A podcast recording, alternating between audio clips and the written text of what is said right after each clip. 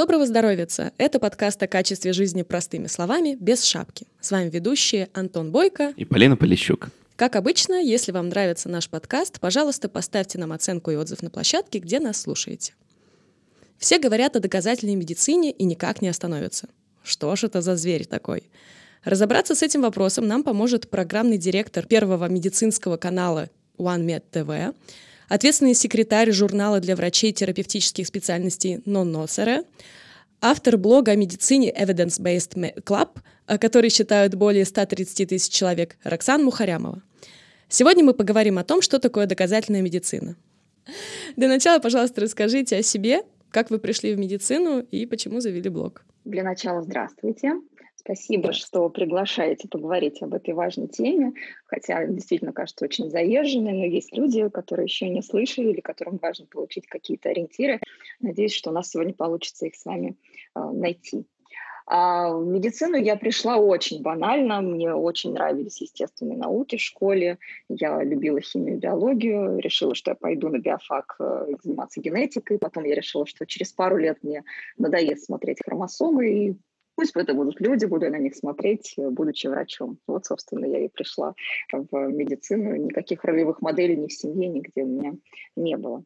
Что касается блога, тут еще более банально. У меня было два декретных отпуска подряд, у меня было двое э, часто болеющих детей, потому что они, э, это были сады и прочие вещи, и мы сможем взрослые врачи, то есть ну, врачи, которые учились лечить взрослых, и от педиатров мы начали слышать совершенно противоречащие рекомендации по лечению детей. Я начала разбираться, искать, что является более достоверным. Поняла, что доказательная медицина и у детей тоже, она рулит. И поняла, что надо мне все-таки об этом рассказывать. Не все, даже врачи, знают, что есть а, определенные достоверные источники информации. А что такое доказательная медицина? Давайте начнем с определения термина. Э, несмотря на то, что доказательная медицина чаще всего э, воспринимается людьми, это как то, что основывается на научных исследованиях, да, то есть эм, вроде бы это должно быть так. Есть наука, и, соответственно, мы рекомендуем. Но на самом деле изначально термин доказательной медицины, он сочетает в себе три важных а, как бы это ножки стула, да, на которой держится вся эта табуретка. А, это научные исследования, это клинический опыт врача, который обязательно важен при принятии клинического решения, и ценности пациента. Как бы ни считала наука важным и нужным что-то и каким-то образом лечить, если пациенту это не нужно, если ему это неинтересно, не важно, заставлять его нельзя. Собственно, вот это и есть доказательная медицина. Правильно ли я понимаю, что раз у нас сейчас пошел такой разговор про доказательную медицину чуть ли не во всех медучреждениях и по всей России, получается ли так, что раньше у нас доказательной медицины не было, и вдруг она появилась? Это очень хороший вопрос. А, во-первых, э, если, наверное, да, мы придираемся здесь к самому термину. А, по сути, всегда медицина, ну, как в идеале своем, должна была основываться на, а, пусть это опыт, но опыт, идущий через несколько десятилетий. Если это наука, то научные исследования, которые тоже у нас, в общем-то, много лет были. Но как предмет, вот, например, я заканчивала институт в 2008 году, в 2007 у нас был такой предмет, как доказательная медицина. Мне повезло, я сейчас понимаю, что мне очень повезло а, с моим университетом, и сейчас не везде она есть, но в целом мы уже тогда начали об этом говорить, и я помню ощущение какого-то абсолютного счастья, потому что среди э, кучи медицинской информации вдруг у меня появились как будто бы ну, вот в этом море, в этом океане какие-то островки, на которых можно базироваться. Да? При, например, при э, понимании, какой выставить диагноз пациенту. Вот есть критерии, окей, подходит, выставляем такой.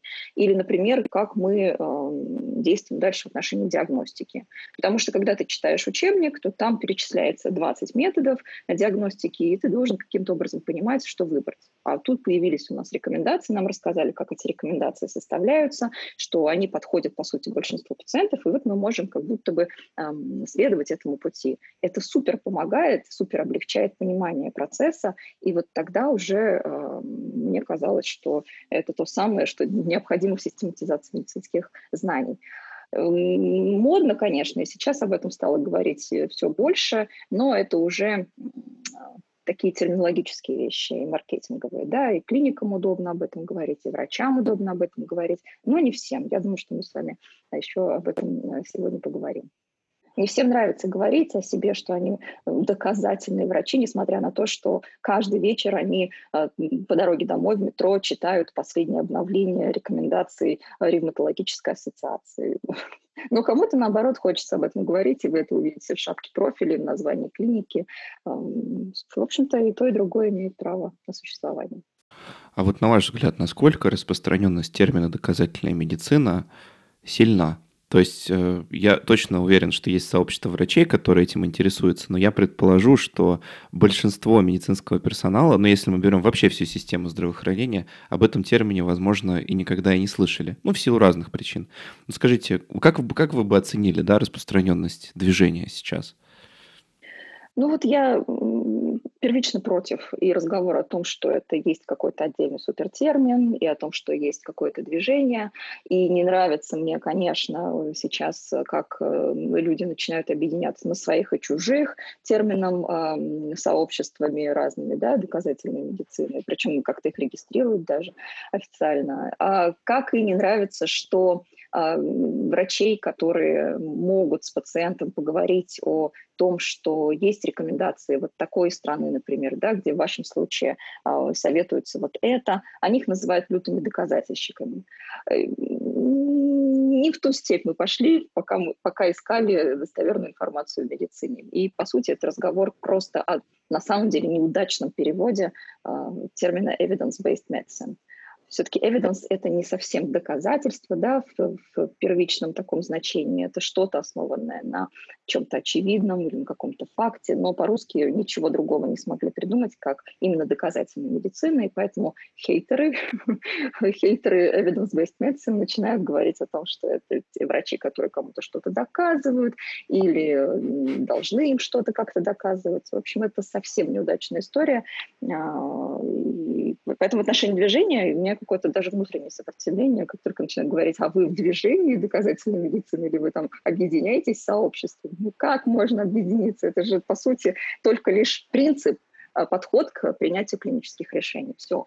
Это не какое-то объединение людей, которые сектанством занимаются и повесили трактат о доказательной медицине на стене и молятся на него каждое утро. Это хорошее разделение. Это очень классный тезис на самом деле. Но тем не менее, на ваш взгляд, а, много ли людей этот принцип начинают принимать, слышать его, использовать? Потому что распространенность принципа, тем не менее, я полагаю, существует. Разделение на лагеря – это точно не конструктивно. С вами согласен полностью. Э, здесь у меня выбор, ну, прицел это, собственно, сбит, потому что я сама называюсь блогом о доказательной, в том числе, медицине. И, конечно, я очень много вижу людей, которых это привлекает, которым нравится разбираться в науке, которые э, очень много думают о том, как правильно интерпретировать эти научные исследования, как правильно поговорить с пациентом, чтобы услышать его ценности, как правильно применить свой клинический опыт и при этом не перечеркнуть а, научный опыт, полученный а, международными разными исследованиями и докторами. То есть, да, я их вижу очень много и все больше, я вижу больше людей, которые об этом говорят. Но опять же, просто я не читаю и не вижу тех людей, которые говорят что-то другое. То есть, мне кажется, этого много. Вот вы, например, пришли об этом поговорить. Но, к сожалению, когда мне звонит подруга, с которой мы три года, например, не общались и спрашивает, что сначала лучше отменить от прыщей, глютен или молочку, я думаю, все, как так? Ведь мы очень много об этом говорим. Ведь это уже мы витон вспоминать про отмену а, глютена и молочки для того, чтобы понять, все ли так а, со здоровьем. Но вот, к сожалению, действительно еще, еще очень много миллионов людей не знают, что, к сожалению, к науке можно относиться по-другому, в том числе в медицине. Вы знаете, можно как э, заместить собой свидетель Еговы, стучаться в каждый дом и говорить, вы хотите поговорить об evidence-based medicine? Да, но, но здесь, знаете, другой момент. Как только ты начинаешь агрессивно что-то а, о чем-то говорить, э, ты получаешь агрессию в ответ. Я здесь не, ну вот изначально выбрала и в блоге тоже для себя, да, такую стратегию, что ты не можешь настаивать на каком-то взгляде, потому что, а, ты, может быть, как минимум сам не прав да, ну это неправильно. То есть э, в идеале ты рассказываешь о том, как ты это видишь, как это видят э, другие, как это, на это смотрит вообще сообщество, но настаивать на том, что кто-то должен принимать твою точку зрения, я считаю неправильно. У каждого есть свой выбор. посмотреть на свидетелей Иеговы или войти в их э, число. Ну да, это такое было лирическое отступление. Просто меня вот какой момент волнует э, в докмедиа, что как его воспринимают люди. То есть я очень часто слышу, что от людей, когда им рассказываешь про доказательную медицину как таковую, и говоришь, вот, э, значит, есть международные рекомендации, они опираются, значит, там условно на системные обзоры и метаанализы и так далее. А, и люди все равно говорят, ну подожди, это же вот научная точка зрения. И как вот объяснить или донести, хотя бы попробовать это сделать, э, чтобы людям было понятно, что это не столько научная точка зрения, сколько факт. А есть, а точка зрения это немножко другое все-таки. Она, как бы сказать, это более узкое такое понятие. Мне всегда проще переводить все в цифры. То есть, угу. когда я, хотя это, конечно, тоже не совсем а, грамотно, да, ведь можно э, взять пример обсервационные какие-то исследования на огромном количестве людей, где там собираются сотни тысяч людей, и при этом мы не можем точно утверждать, что это обнаружены какие-то причинно-следственные связи, да, но все-таки я, э, как правило, если мне очень надо что-то кому-то объяснить, я говорю про цифры, да, что вот в 90% случаев, у 90% людей э, вот это лечение или, там, например, этот диагноз, он он приводил к тому-то. И поэтому вот мы можем предполагать, что у тебя именно этот случай. Поэтому мы думаем, что вот может быть так. Но ведь никто не отменяет эти 10%. Да. Самое ужасное это сказать, что эм, у тебя все будет нормально. Это просто ОРВИ. Ты спокойно отлежишься, попьешь свой парацетамол или ибупрофен, и все будет нормально. Но у человека на пятый день повышается температура, возникает пневмония, что тоже, в общем-то, описано бактериальное осложнение. Да, осложнение. Такое бывает. Но при этом кто окажется неправ? Ты, который говорил, все классно будет, я знаю, доказательная медицина, 90% утверждает, что будет так. Если ты скажешь, что 100% ты не заболеешь ничем больше, ты будешь неправ. Если ты скажешь, ну вот в большинстве случаев все будет нормально, но бывают случаи, когда ты можешь заболеть, тогда, наверное, вот э, пациент будет тебе, ну, человек этот будет тебе верить. А, недавно я смотрела а, подкаст Jama Network, и один из редакторов пригласил в гости а, человека CDC, и тот ему говорит, «А, если мы скажем людям, то есть данные быстро меняются, коронавирус изменил вообще все наше отношение, да, и к науке, к научным коммуникациям, и к тому, как научные данные должны распространяться среди тех, кто, в общем-то, не профессиональный в медицине. И он говорил, ну, если бы, если мы сейчас скажем, что вакцина появится через год, например, да, и она не появится через год, люди перестанут нам верить. Но если мы скажем, что мы работаем над этим, а, мы ищем пути, а, это займет примерно год-полтора. Если будет что-то дольше, мы вам скажем, то люди вам будут и через год поверят, да, если даже вы как-то изменитесь. Э, надо говорить честно. Это, мне кажется, залог того, что вам поверят. Да, то есть иными словами, если я правильно вас слышу, да, доказательная медицина — это не про то, что на каком-то виде лечения, значит, стоит галочка «можно», на другом «нельзя», и что есть лагерь правильных и неправильных врачей. Это скорее разговор о рисках и вероятностях, да, того или иного исхода, который основан на исследованиях и фактах, да, а не на Окей, тогда скажите, вот а, как нам считать, что какая-то практика или метод доказательна или нет? То есть мы, мы говорили о том, что доказательный врач и недоказательный – это, наверное, не совсем верное деление. Тоже, тоже ли самое относится к методам лечения? Или все-таки есть там формальные критерии, по которым можно считать, что что-то более доказательно, чем что-то другое? Но опять же, я хочу увести вас от употребления прилагательного доказательного в отношении чего бы то ни было, кроме медицины, раз это уже устоявшийся термин. А, приведу простой пример. Да, есть а, такой препарат, как ацетилсалициловая кислота. Вы знаете, наверное, да, достаточно популярен. А, его эффективность исследована, его безопасность исследована в течение многих-многих лет. Но, например, детям ацетилсалициловую кислоту нельзя. Да? Вот вроде бы мы можем сказать, руководствуясь этим же термином, который вы употребили, что это доказательное лечение. Да, супер, у него известная безопасность известная эффективность, но детям его нельзя. И э, в течение последних лет его пересмотрели, теперь его еще и нельзя а, назначать э, пациентам, ну, в общем здоровым людям для профилактики сердечно-сосудистых заболеваний. То есть в целом не привязываться лучше к доказательным и недоказательным. Да? Нужно понимать профиль безопасности – то есть насколько он безопасен, в каких случаях и для кого, и эффективности. Это касается и методики какой-то диагностической, это касается и лечения. Всегда есть нюансы. Здорово было бы, если бы я вам сейчас сказала, где прочитать про эти нюансы и как понять, но, к сожалению, все случаи индивидуальные, и лучше это обсуждать с тем врачом, которым, которому вы доверяете, который знает их, который знает ваши заболевания, у которого есть опыт и который знаком со всеми этими исследованиями. Универсального совета нет, к сожалению. И вы говорили, если я правильно помню, три ножки стула это значит, ну, исследования, то есть факты, это клинический опыт и клиническая практика, третье это интерес пациента. То есть, если я правильно вас понимаю, то приходя к врачу, который, ну, условно говоря, мы будем считать его доказательным, то есть он придерживается принципов доказательной медицины, да, можно так сказать он а, в разный момент времени, исходя из ситуации, может взвесить каждую из этих трех вещей по-своему и придать э, каждой из них какой-то свой вес, условно говоря. А, если уж совсем углубляться и путать наших слушателей, то, а, безусловно, наши, даже если это супер два хороших врача, да, которые вот в нашем плане, в нашем вопросе идеальные, как нам кажется, у них есть собственный опыт. Например, он, один из них работает в отделении, где встречаются только эта патология. У него просто тоже сбит прицел. Он думает, что она встречается часто, и поэтому он рекомендует определенные вещи. А другой сидит на приеме в поликлинике. У него совершенно другие пациенты. Его клинический опыт немножко другой. И, безусловно, все это тоже может очень сильно влиять. И да, опять же, скорее всего, ну, есть вероятность, что рекомендации будут разными. Но здесь уже очень важно, чтобы пациент слышал сам себя, а, потому что для кого-то э, очень важно какие-то принимать препараты, и это ему кажется здоровым, для кого-то важно наоборот, а, хорошо питаться, заниматься спортом, но не принимать никакие таблетки, потому что это растит его ипохондрию. Здесь важно, да, слышать себя и обсуждать это с врачом. Вы знаете, вы развеяли мой внутренний миф, а, который заключается в том, что вот есть противостояние, что есть опыт врача, и как бы я лично считал, да, наверное, до этого разговора, что доказательная медицина — это отрицание эмпирического опыта, да, и, и фокус только на каких-то научных исследованиях. И, как правило, мне кажется, это и есть каким-то яблоком раздора, когда говорят, а вот в исследовании так, а врач может сказать, что, ну, я вижу, что бывает иначе.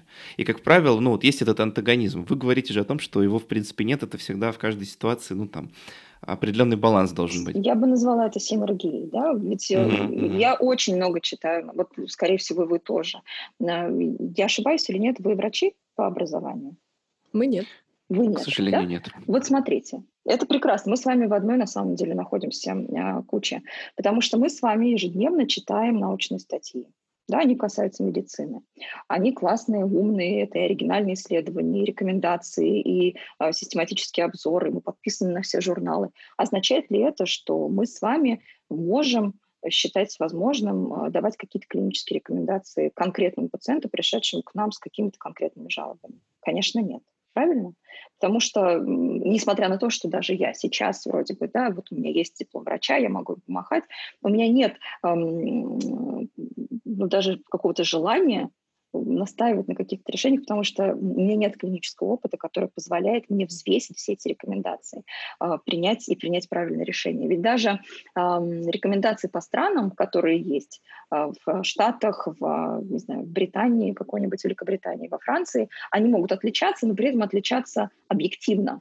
Не потому, что у них какие-то исследования сделаны лучше или хуже, но, например, у них так организована система. Да? Э, простой пример. Где-то вторируют воду водопроводную, где-то не вторируют. Вот там, где не вторируют, рекомендовано э, усиливать э, прием фтора в зубных различных пастах. Да? Ну, то есть в пастах должна быть не всплевывать, ой, не полоскать рот, дополнительно там, как-то накладывать этот фтор в пасте на зубы, чтобы укрепить эмаль. А где-то в районах, в том числе России, в наших регионах фтора водопроводного воде очень много, его пьют, и у пациентов флюороз. Можно ли применить рекомендации по а, дополнительной ну, фортификации вот так вот втором? Да? Нет, конечно, нет. Везде нужно знать эти особенности, и в отношении именно вопросов здоровья тут сориентироваться поможет а, врач с клиническим опытом. Мне вот эту тему хочется продолжить, знаете, рассмотрев пример. Вот как раз, а, который, как мне кажется, часто является таким поводом для антагонизма, но, вероятно, нет.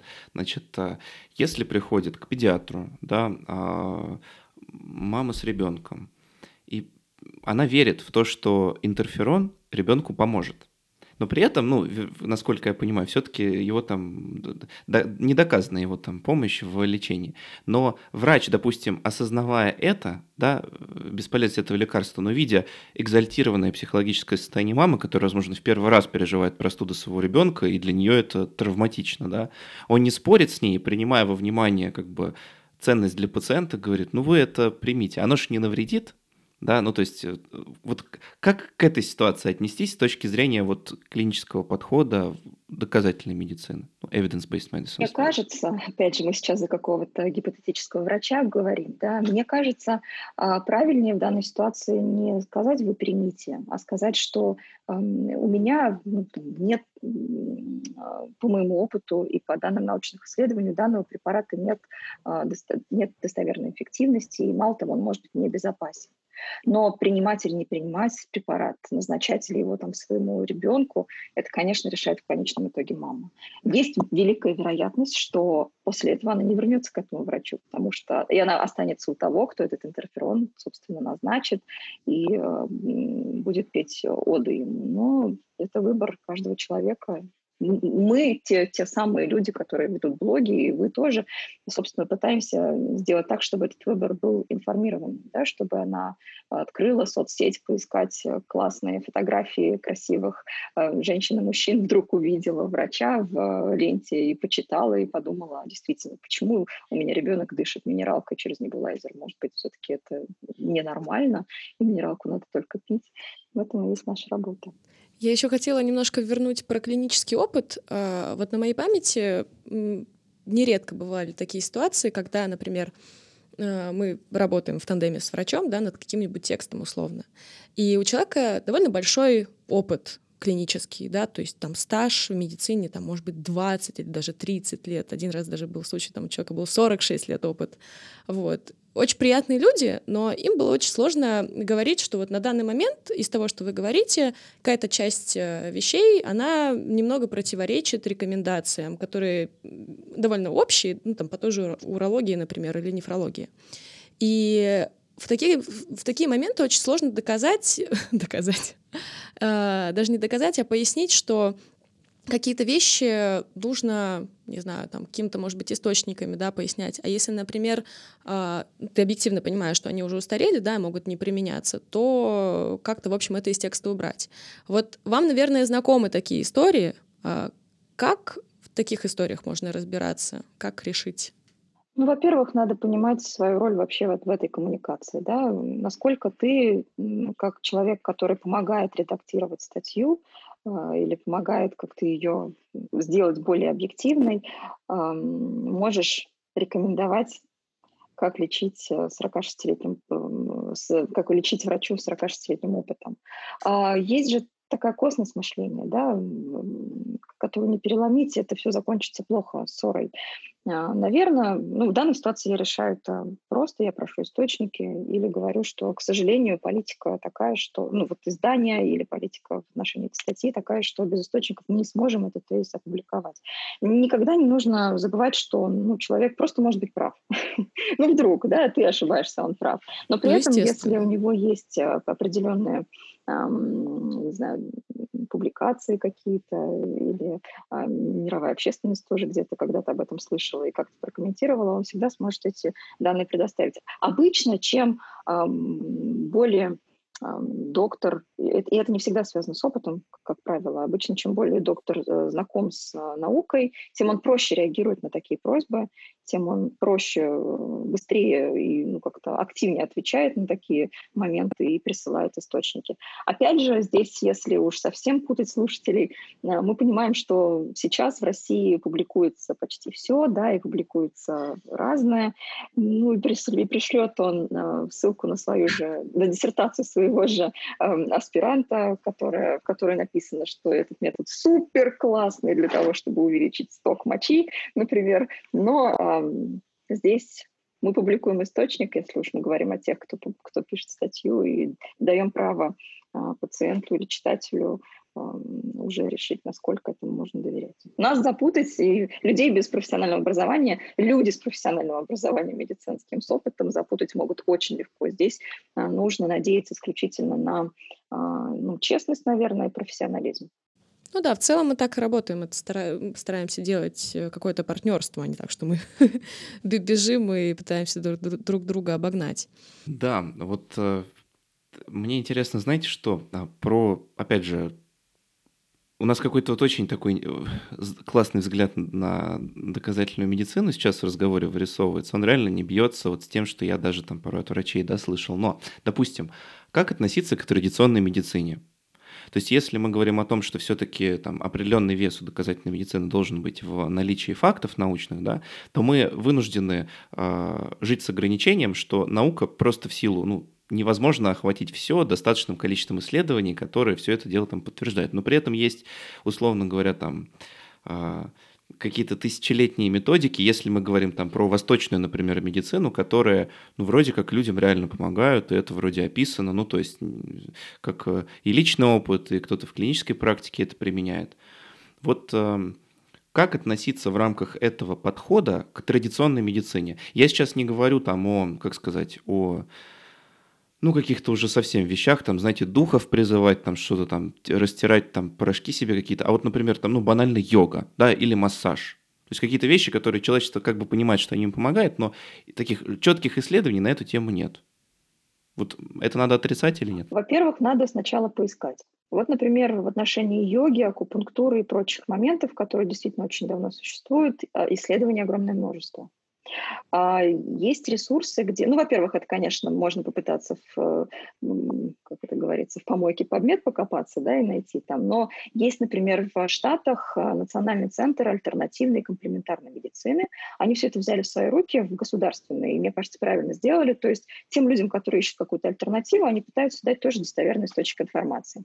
Он называется NICCH, если я не ошибаюсь. Мы потом, наверное, после подкаста можем дать на него ссылку. Так вот, там все эти ресурсы, все эти моменты, связанные с применением чеснока, имбиря, эхиноцеи и прочих вещей, они, э, о них рассказано очень в простой форме, буквально по одному абзацу, что где-то вот оно, например, было эффективным, где-то неэффективным, где-то было небезопасным, поэтому, пожалуйста, вот так лучше не делать. В этом отношении, вот первое, мне кажется, надо, во-первых, поискать, если ты хочешь что-то сделать э, такое, что может, ну, ты во, во что ты веришь, а твой врач говорит, что вроде бы это ерунда. А, ведь врач тоже может ошибаться, правильно? А, значит, второй момент – это а, я, кстати, сама тоже к этому недавно пришла, к пониманию того, что все это имеет право на существование. Это когда мне рассказали, что в немецкой клинике, которая занимается онкологич... лечением онкологических пациентов, на одном этаже сидят химиотерапевты, радиологи и гомеопаты. Да? Странно, как это? Ты думаешь, сразу начинаешь э, считать, полагать. Но а, у них, э, как мне рассказали, да, есть такое понимание, что а, гомеопатическое, например, комплементарное лечение, то есть дополнительное лечение к тому, которое, ну, к официальному, к тому, к большой сложной химиотерапии, например, да, оно скорее всего, не нанесет вреда, но, скорее всего, если пациент в это верит и хочет прийти к этому врачу, он, э, ну, для него это будет определенный положительный психотерапевтический эффект, да, что он принимает эти шарики, они вот его как-то от этой опасной, я сейчас закавычиваю, да, опасной химии защищают. Мне кажется, это ну, эм, ну это какая-то другая степ... другой уровень пр противоборства, да, вот этой большой борьбы с э, альтернативным лечением. Это не должно быть заменой. Но если пациенту нравится, и если это не э, представляет для него опасности, это может дополнять лечение, которое является ну, на самом деле традиционным, э, правильным, рекомендованным в гайдлайнах и прочем. Вот эта история про Германию, она немножко мне, ну, как-то все расставила по своим местам, потому что это не значит, что мы сейчас скажем, доказательная медицина плохо, а гомеопатия хорошо, но э, если пациент так успокаивается, если это не опасно для него, ну, пусть это будет дополнением. Потому что с той же самой химиотерапией, как вы понимаете, все очень сложно справиться, и психологически сложно справиться с онкологическим заболеванием. Если ему от этого шарика в день легче, ну, почему бы нет. Вот вы не зря говорите про вот эту историю с опасностью. Сейчас э, расскажу, почему донесу, так сказать, точку зрения. А, люди, например, увлекаются восточной медициной. Да? Я знаю случаи, когда вот человек, например, лечится от условного рака молочной железы и параллельно по согласованию с врачом какие-то травы при, при, принимает. Но в этом есть нюанс, потому что иногда непонятно, какие там травы даже, и какой у них может быть эффект и в том числе и негативный, да, то есть, насколько я слышала даже, что вот, например, отвар ромашки, который люди любят ну, сам по себе пить, э, при той же химиотерапии нередко вообще применять нельзя, да, а часто даже врач этого не знает, а человек сам по себе пьет и об этом не говорит, потому что, ну, подумаешь, ну, травушки. И тут возникает э, не то, что даже конфликт, э, но опасность для человека. И вот как с этим совладать, если ты понимаешь, что вот есть э, условно медицина, которая не несет за собой какого-то большого эффекта, но она не повредит. И есть условно какие-то вещи, которые могут нести как и положительный, так и отрицательный эффект, но которые, к сожалению, не описаны э, ни в каких источниках или там в малом количестве источников. Как с этой ситуацией быть тогда? Это сложно. Это, да, это сложно, но вы знаете, здесь а, ведь, эм, на мой взгляд, очень важно выстраивать правильную коммуникацию врача и пациента. Да? Это безусловно, ну, мое мнение, что это обязанность врача да, правильно, доверительно стараться э, выстроить отношения с пациентом, чтобы при первом похожем вопросе э, захотеть попить травку или э, пить магний или еще что-то, он пришел к этому врачу, который назначает ему основное лечение. Потому что, скорее всего, если что-то вызывает существенные, важные э, в отношении данного заболевания э, побочные эффекты, скорее всего, врач о них знает. И главное, чтобы э, пациент пришел к нему посоветоваться. Но если э, сразу с порога говорить, что моя химиотерапия правильная, все, что ты делаешь, остальное неправильно, и не смей это делать, скорее всего, пациент даже не придет советоваться. Вот это самое опасное. И поэтому здесь вот э, ты можешь быть супер каким доказательным врачом, знать все исследования и уметь их применять клинически, но если ты при этом, к сожалению, не находишь ресурса, чтобы эм, грамотно это обсудить с пациентом. Скорее всего, пациент, если как только встретит какое-то недопонимание твоих, так, твоей тактики, он просто перестанет к тебе приходить. Поэтому вот то, что делает Анна Сонькина, я думаю, которую вы знаете, да, которая обучает на этому общению, ну, мне кажется, крайне важно. В институте нас очень мало этому учат. Нас учат э, заучивать дозы э, препаратов, нас учат заучивать названия на латинском языке. Мы этим занимаемся годами, но общаться с пациентом мы учимся только, э, когда этот преподаватель приходит э, с нами, например, в отделение. Но это очень мало.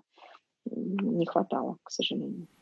У меня в эту сторону есть там история, как-то заболело у меня горло, у меня ангины часто бывают, и когда-то мне промыли миндалины.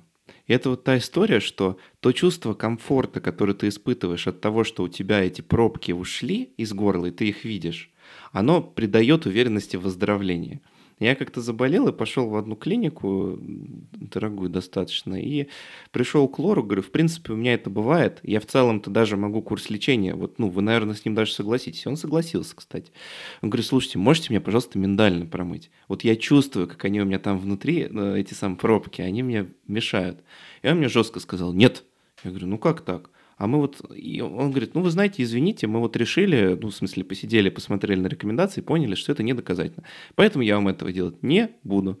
Я к этому врачу не вернулся. Я его, кстати, понял, но он же мне бы не навредил этим. И, наверное, все-таки он там как-то говорил, что вот, там мы все вам все равно не промоем, но как бы хотя бы на 30% гноя в горле, я думаю, что мне бы, ну, как-то легче было от этого. Даже но если бы он сказал, что промывание миндалин, к сожалению, может ухудшить вашу ситуацию, вот тогда вам помогло, но вот здесь мы можем вам навредить, это несет какой-то дополнительный риск, то тогда, может быть, э, и не хотелось бы больше промывать миндалины, раз это консенсусом от ларингологов э, считается неэффективным. Ну вот и тогда вопрос, а как, как доносить эту информацию до пациента, ну, чтобы, допустим, приходя к врачу в следующий раз, допустим, слушатели нашего подкаста могли понять, насколько этим э, принципам, о которых мы говорим, да, врач э, их понимает, следует и так далее. То есть какие, может быть, есть там зеленые флаги? Мы обычно про красные говорим, а вот зеленые флаги. Белые. Анна Сонькина, опять же, в каком-то из своих интервью сказала, что я не могу э, научить правильно разговаривать с пациентом врача, который плохо знает свою специальность. Начнем с этого, да? Ты изначально, если, ну, ты врач, э, собственно, это во всех отношениях так, даже когда ты с ребенком разговариваешь, ты э, не можешь объяснить ему доступно то, в чем сам плохо разбираешься. И поэтому первое, это, конечно, ты прекрасно будешь разговаривать, возможно, но только если сам будешь понимать, о чем ты говоришь. Знание, собственно, тех же самых гайдлайнов и прочих э, вещей. Второе, что касается зеленого флага, но, наверное, наверное, это должен быть вопрос пациента, а почему вы это рекомендуете? Ну, то есть э, что, ну, на основании чего? В целом, я не знаю врачей, которые бы говорили, вы все равно ни, ни в чем. Ну, вернее, они, наверное, существуют, просто мне не встречаясь в моем идеальном розовом мире, что есть э, рекомендации, но, но это не ваше дело.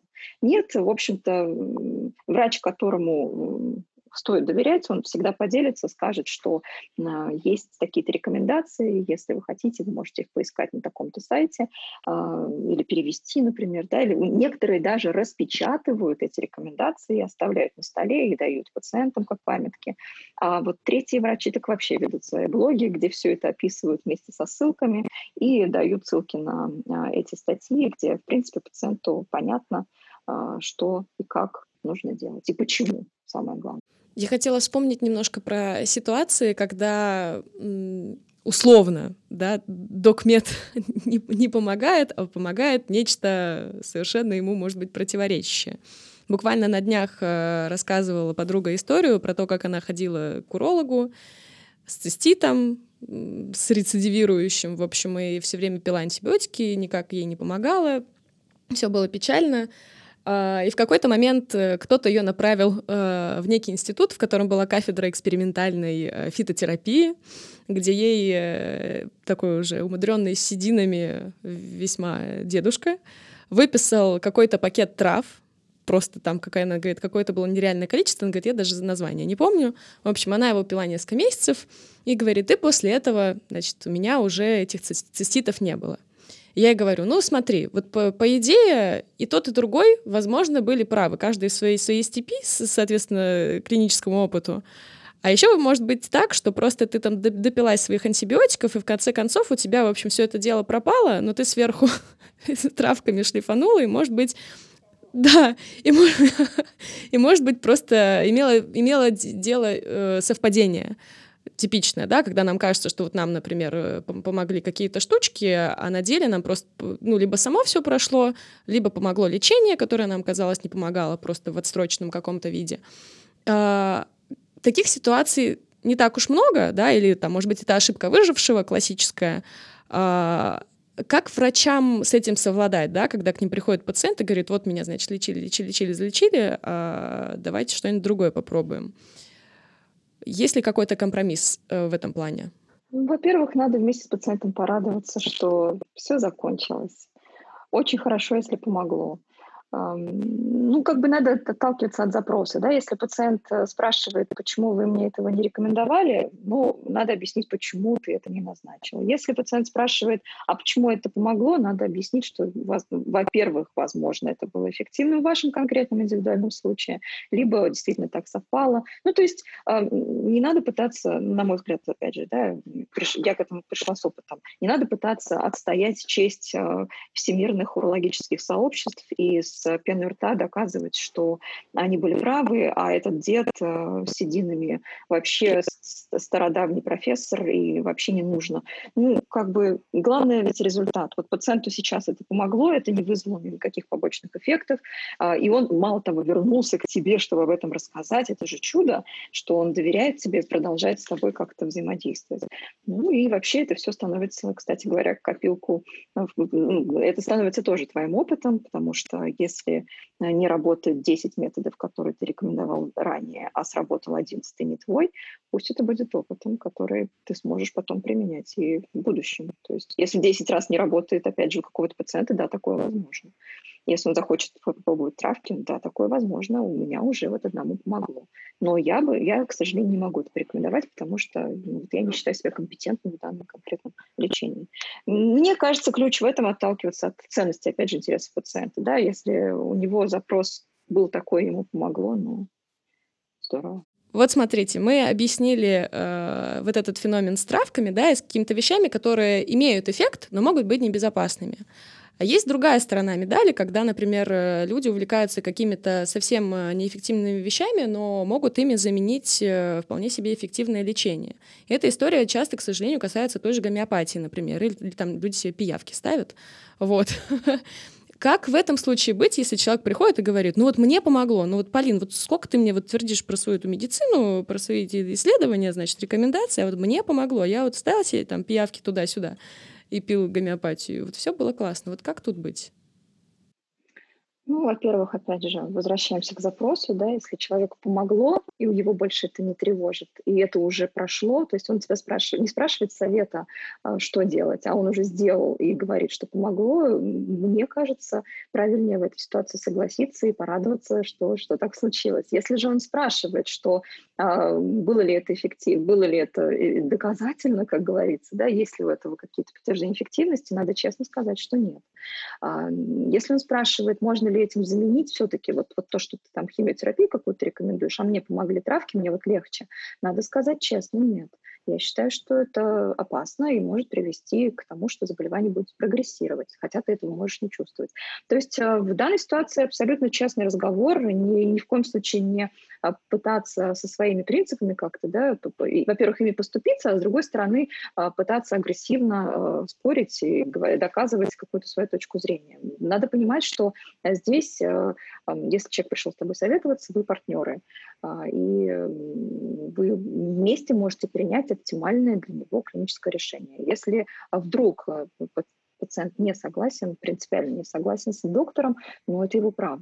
У нас, к счастью, э, нет такой вот карательной э, медицины, которая заставляет лечиться определенными доказательными методами. Вы знаете, мне вот вся эта история с evidence-based напоминает некий код, некий шифр даже, которому ключ, э, как известно, к каждому шифру есть ключ. Ключ — это общение с пациентом на самом деле. То есть если ты разбираешься в своем предмете, и у тебя есть какая-то возможность обновлять свои знания, и если ты еще можешь э, с помощью общения с пациентом подобрать э, ключ к лечению, то получается клево на самом деле.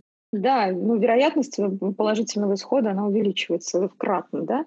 Но, опять же, бывают не только разные врачи, бывают разные пациенты. И я не завидую порой врачам. Естественно, есть несколько врачебных групп, где я состою, где они делятся своими, своими сложными случаями, в том числе коммуникационными. Ну, мы все разные. Мы все разные, сложно получается договариваться в некоторых случаях. Ну и плюс болезни бывают разные. Действительно, иногда требуется очень много времени, чтобы найти а, правильный диагноз и найти правильное помогающее эффективное лечение. Да, интересный разговор получился. Вообще не про антагонизм, а про компромисс. И это полезное знание, которое, я думаю, мы с собой точно перенесем. Скажите, вот интересно, да, поговорить про чуть другую часть вашей деятельности, ну, в смысле, как сказать, про блог, да. А, вот сейчас а, врачи часто смотрят, я думаю, видят успех коллег, да, и думают, а, возможно, завести блог. Вот на ваш взгляд, зачем нужен врачу блог и когда его нужно заводить? А, начнем сначала, да, если врач, для, для чего может быть врачу нужен блок? Ну, во-первых, э, многие врачи, они ограничены временем приема, а есть те врачи, которым, ну, что очень хочется помочь и много больше рассказать, чем позволяют те же самые там 16, 13 или даже 30 минут. А, кто-то приходит э, в интернет с целью действительно рассказать, а потом даже, например, прислать ссылку, да, на какую-то более расширенную информацию. А есть и такой момент, что это компонент личного бренда, когда хочется ну, увеличить а, как это сказать, свою аудиторию, а, увеличить количество, узнаваемость свою, себя, себя да, как врача.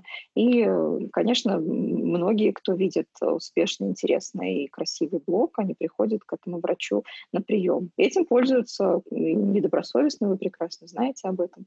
Но но и добросовестно тоже. Поэтому э, это, это что касается причин, почему врачу может быть интересно вести блог.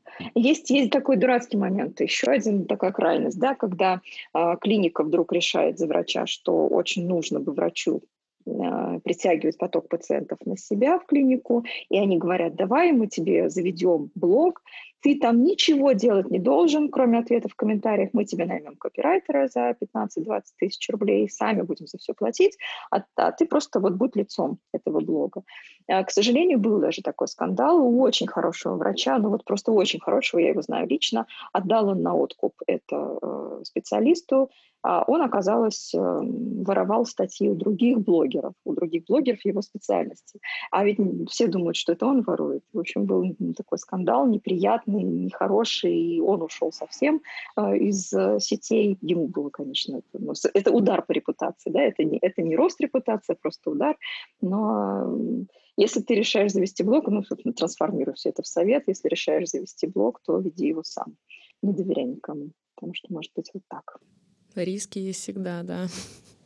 Просто еще к чему вопрос? Вот мне, например, э, прям вот с, недавнего времени, видимо, посмотрев на успехи коллег, э, мы, например, знакомые врачи стали как научному коммуникатору писать, вот, значит, Полин, вот там условно у Даши или у Паши у них вот блок и так выстреливает, но вот бесит вот эта манера и подача. Как, значит, можно завести свой блог, и вот хочется, и даже человек сам порой не знает, почему он хочет завести, но, видимо, что-то его на это толкает. А, что можно посоветовать людям, которые еще не поняли, зачем им Стоит ли? Попробовать. Я советую им попробовать. Потому что хуже, чем... Э, что может быть хуже, да, чем не попробовать вот, и сожалеть потом. А, на самом деле это ведь не так сложно. Ты изначально понимаешь, э, что ты хочешь сказать, пытаешься это делать более емко и лаконично, уместиться в какое-то там условно пол полторы тысячи знаков. Пытаешься не переписывать Википедию, потому что это никому не интересно. А потом просто отталкиваешься от аудитории. У всех разный язык. И, в общем-то, все достойные люди. Да? Есть прекрасные блоги врачей, которые а, открыто используют нецензурную лексику. И это людям нравится, и они все это смотрят. Кто-то, например, это ну, не приемлет, они просто не подписываются. Но при этом и, и те, и другие говорят абсолютно эм, ну, какие-то хорошие, чисто медицинские вещи, которые кому-то помогают.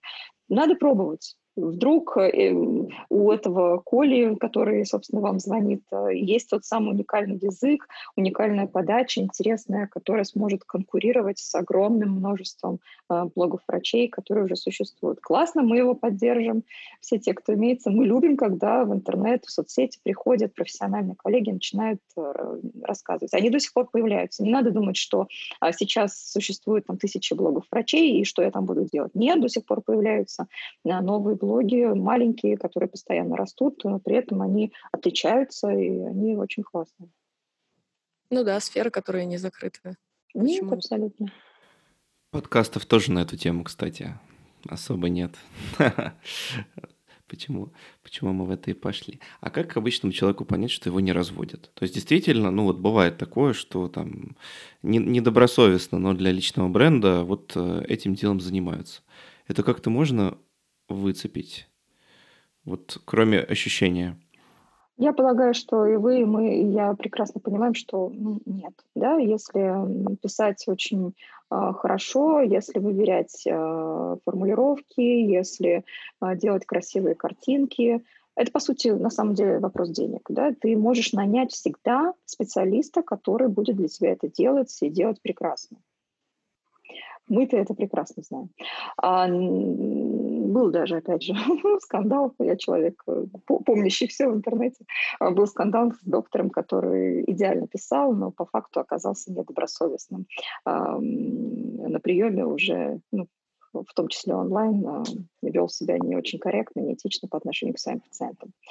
А, да, увы, такое возможно. Что касается того, как это можно понять, ну, потому что в одной публикации ты читаешь, что гомеопатия хороша, в другой ты читаешь, что гомеопатия плохая, и кому сейчас верить, да? Это примерно то же самое, как ну, учат врачей интерпретировать научные данные. А, ты не можешь быть специалистом в интерпретации научных исследований, если ты читаешь по одной статье в полгода. Это тебе просто не с чем сравнивать, ты не умеешь это делать.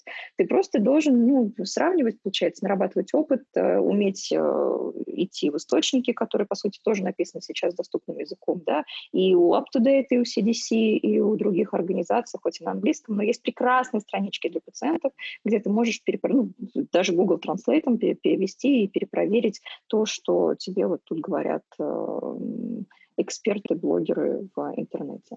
Я рекомендую все перепроверять. Э, ни один из экспертов, которые ну, как бы хотят писать достоверно, не будут против, если вы попросите у них источник информации. Вот по любому тезису а, вы можете запросить, просить как-то, ну, по крайней мере, куда можно пойти еще об этом почитать. И было бы странно. Ну, то есть, да, красный флаг, наверное, это услышать то, что это и так понятно, зачем вы меня об этом спрашиваете, и вообще какой-то глупый вопрос. Нет глупых вопросов. Лучше их задавать и получать на них ответы. Только так проверять. Полностью согласен. Но еще добавлю, что можно заходить в проверенные источники информации, и, например, в ссылке к этому подкасту мы разместим ссылку на ваш блог, чтобы слушатели понимали, что как минимум один, один источник информации есть, э, добросовестный. В Инстаграме все сложно в, отношении источников с публикацией ссылок. А, ты можешь публиковать только их либо в сторис, которые пропадают через сутки, либо печатать, но попробуйте скопировать вот эту огромную ссылку, да, которая несет информацию. Да, это проблемы ну, ну, спасибо. Всегда можно у меня запросить. Пишите в директ. Роксана, есть еще уточняющий вопрос просто от меня. А, на самом деле, еще, их еще несколько, если что. А, смотрите, какая история. Вот а, по моему опыту, да, опять же, хочется сказать по моему клиническому опыту, но это шутка. В общем... Но нет. А, но нет, да, но это не точно. Короче говоря, когда заходишь, например, на какие-то страницы врачей, часто довольно популярные, там бывает такой нюанс, э, и для меня он в какой-то момент стал красным флажком, когда ты понимаешь, что со страницы идут какие-то продажи, и какая-то агрессивная реклама даже не каких-то средств, а чаще всего каких-то биодобавок.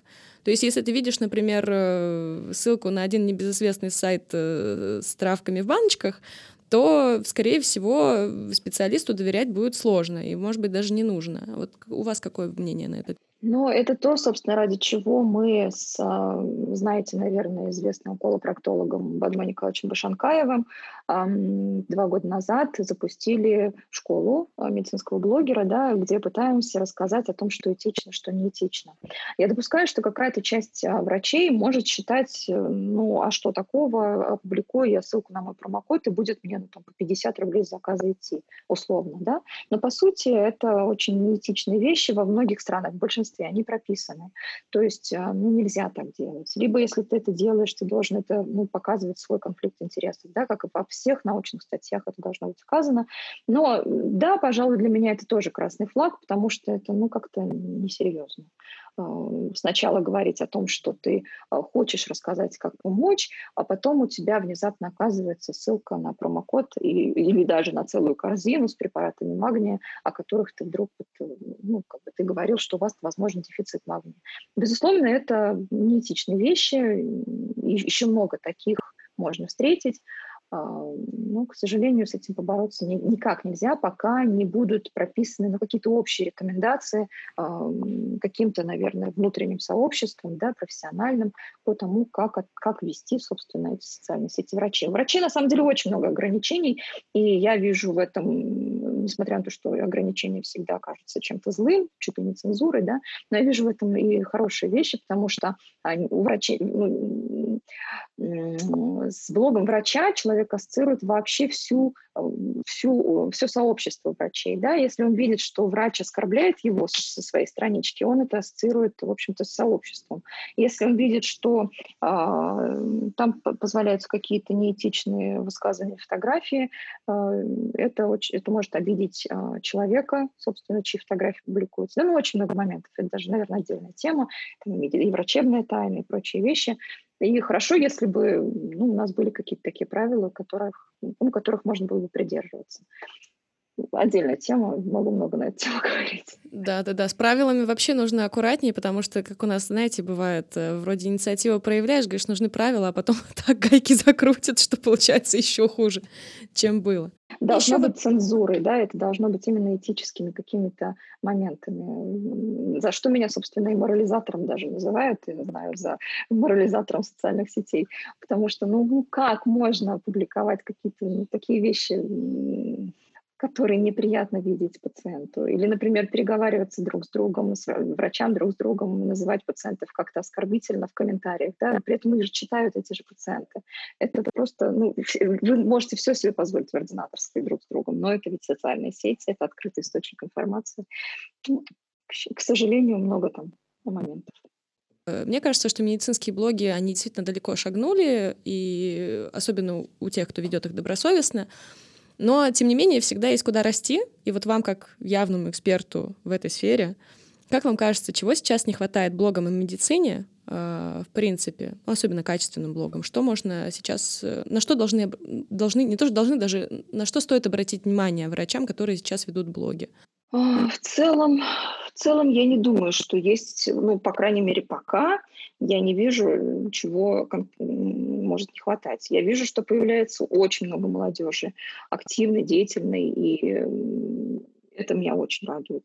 Они находят каждый из них свой язык они обучаются на каких-то курсах сторителлинга, врачи находят время и э, вообще делают из своего блога какую-то, какой-то реалити это классно. То есть, ну, я, например, очень закрытый человек. Да? У меня нет э, личных э, аккаунтов в Инстаграме, фотографий моих детей или прочих вещей.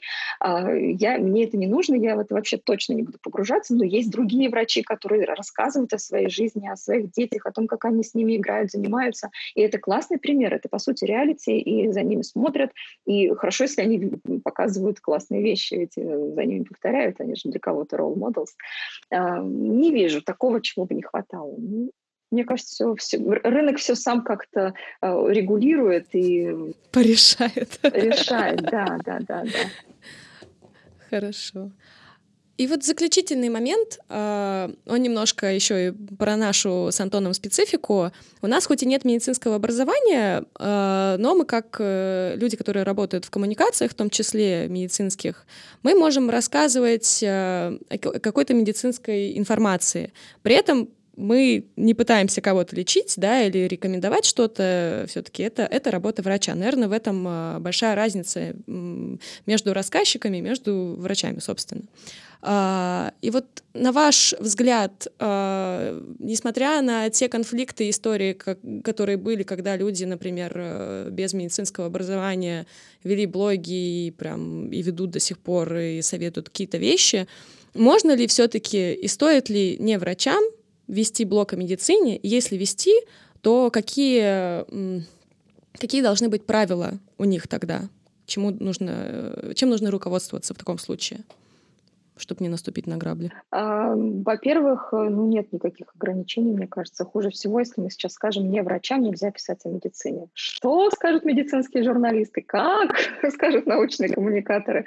Э, мало того, люди, которые профессионально умеют работать со словом, часто а, пишут более доступно и корректно, а, ну и которые, собственно, и не залезают вот на эту грань, да, когда твои слова могут расцениваться как медицинская консультация. А, это во-первых. Во-вторых, ну, есть, наверное, ну вот лично для меня, потому что я, собственно, в этой же нахожусь, опять же, а, куче, да, потому что я очень этому рада, что мне не надо из блога делать конверсию в пациентов, не надо мне а, в блоге говорить о том, что приходите на прием, я вам тогда расскажу, ну, чтобы это как будто выглядит каким-то утаиванием информации. А, нужно, наверное, обращать внимание на то, каким языком пишут большие организации. Я сейчас беру не ВОЗ, который сейчас не модно очень цитировать. Я беру CDC и прочие форматы, написанные для пациентов, и вот оттуда, собственно, как кальку, да, я беру формулировки. То есть это, ну, ну и, собственно, не врачам, поэтому можно так посоветовать. Не говорить о том, что это поможет, да, а говорить о том, что это может помочь. Не говорить о том, что а, вам надо сделать то-то, а там, вам надо рассмотреть возможность а, обратиться к врачу и посоветоваться с ним о том-то. То есть, ну, никогда просто не забирать одеяло на себя и не говорить о том, что ну, какие-то вещи там, вам известны, а врачам, которые их лечат, неизвестны. А почему врачи еще могут не любить а, вот такую вот коммуникацию медицинскую? Потому что потом приходят эти пациенты, пациенты, которые закавычено, начитались этих ваших интернетов и э, рассказывают, э, как их надо лечить. Увы, э, здесь мы тоже, я думаю, ну, как-то какие-то вещи можем делать плохо, потому что не все случаи одинаковые. Если мы скажем, что а, в 100% случаев, опять же, возвращаясь к примеру с ОРВИ, да, в 100% случаев отлежитесь, попейте водичку и при температуре пейте там свой парацетамол с ибупрофеном, а потом у него получится не так, и он, а, а, врач, а врач он скажет, что вот надо так, мы окажемся неправы и, и сделаем ну, плохо. Надо как-то более аккуратно в формулировках. Но это тонкая грань чувствуется очень сложно. Я часто вижу статьи медицинских журналистов, которые порой переходят вот эту грань. Они начинают рекомендовать.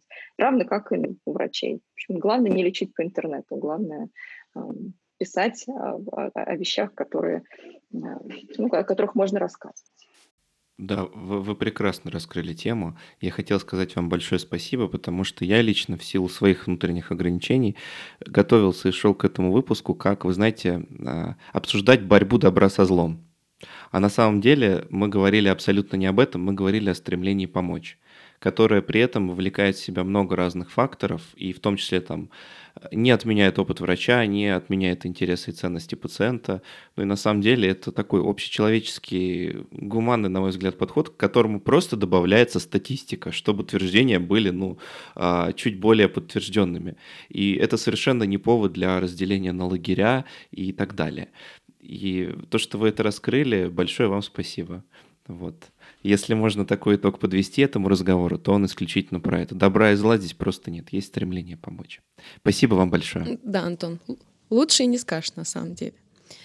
Спасибо, коллеги. Это был подкаст «Без шапки», и сегодня с нами была Роксана Мухарямова, врач и медицинский блогер и автор книги «Доказательная медицина».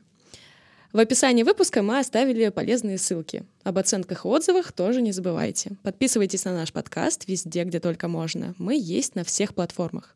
А еще пишите идеи для выпусков в комментариях. Продвинем доказательную медицину вместе. Всем пока!